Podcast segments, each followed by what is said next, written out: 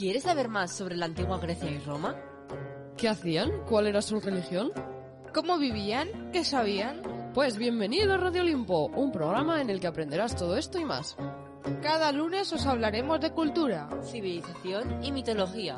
donde los dioses, héroes y mortales tomarán la palabra.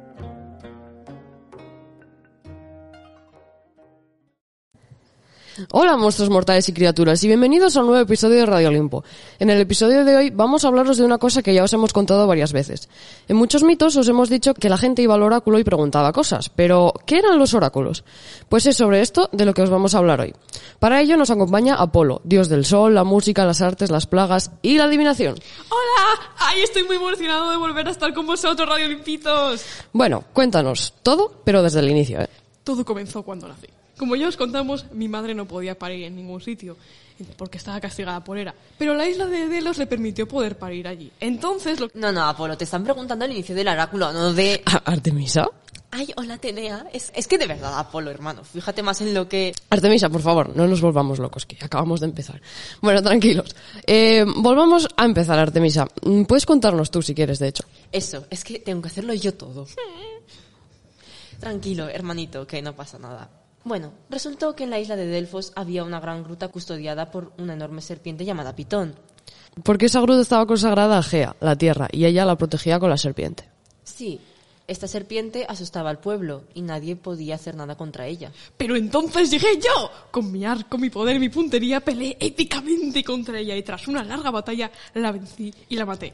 Entonces en aquella gruta se construyó un templo dedicado a mí, Apolo. Ay, qué recuerdos. Dediqué un poema al templo. ¿Queréis escucharlo? ¡No! Bueno, el caso es que en ese santuario se creó un oráculo, cuyas sacerdotisas se llamaron pitonisas, o pitias, que vienen del nombre Pitón. Había muchos más oráculos a lo largo de todo el imperio, pero el más conocido es el de Delfos, del que os hemos hablado. Y para explicar lo que es un oráculo, hemos traído a Sibila de Cumas, una pitonisa muy conocida. Saludos. Un oráculo son dos cosas. Primero, el templo en el que se consultan distintas preguntas sobre el futuro y también la respuesta del dios de las preguntas. Eso sí, si quieres ir a un oráculo necesitas seguir una ceremonia. Exacto. La ceremonia se celebraba el día séptimo de cada mes. Ya que es mi número, pues yo nací el séptimo día del séptimo mes, como mi hermanita. Pero en meses griegos, de Radio Olimpitos, así que no penséis si vuestro cumpleaños se acerca al de los dioses gemelos. Por esas fechas acudían a Delfos peregrinos de todo el mundo entero para buscar respuestas a sus preguntas con la esperanza de poder salvar su futuro. Cuando llegaba el día, la pitia, es decir, yo, tomaba un baño purificador y bebía agua de esa misma fuente. Luego me dirigía al templo acompañada por los sacerdotes. Primero empezaba la acogida de los fieles. Que además ellos tenían que pagar por su entrada. Solía ser con una torta de miel y si no se podía, pues con su equivalente en dinero. Luego nos dirigíamos al templo por la vía sacra, un camino decorado con bellas estatuas.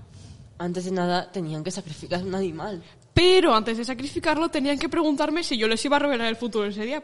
Entonces tenían que rociar al animal con agua fría. Si temblaba, se continuaba con la ceremonia y si no, se tendría que suspender hasta el mes siguiente.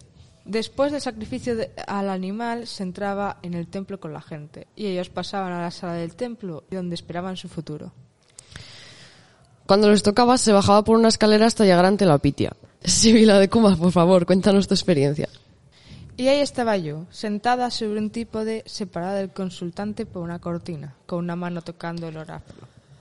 No, en realidad era el ónfalo, pero te perdonamos, Sibila. Muchas gracias. El ónfalo es la piedra que se había comido Cronos pensando que era Zeus y que al vomitar cayó también. Significa ombligo, ya que era el centro del mundo. Y en la otra mano una rama de laurel. Ya, bueno, ya, ya sabéis, mi, mi flor sagrada. Dafne.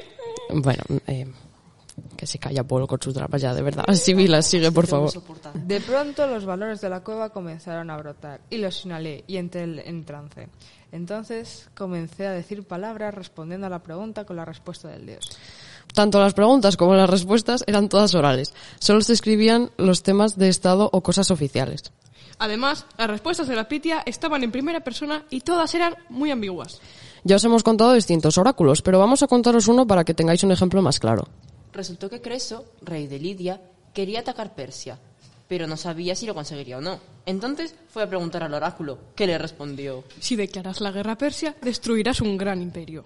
Claro, con esa respuesta Cesio se fue muy contento a invadir Persia. Pero el oráculo no decía cuál era ese gran imperio que se iba a destruir. Y bueno, pues al final fue el de Lidia, por lo que Creso perdió. Aunque no solo existía un oráculo, había muchos más, como ya os hemos dicho. Sí, aunque el de Delfos es el más famoso, existían muchos otros y había más sibilas que escribían profecías que yo les enviaba. Yo también doy el poder a mucha gente. Y por último, pero no por ello menos importante, el oráculo de Dodona, que era un bosque consagrado a Rea, ya sabéis, la madre de, papá Zeus y todos estos, donde los árboles te susurraban tu futuro. Y bueno, queridos radiolimpitos, aquí terminamos. Y recordad, los oráculos son ambiguos, así que escuchadlos bien. Hasta la próxima.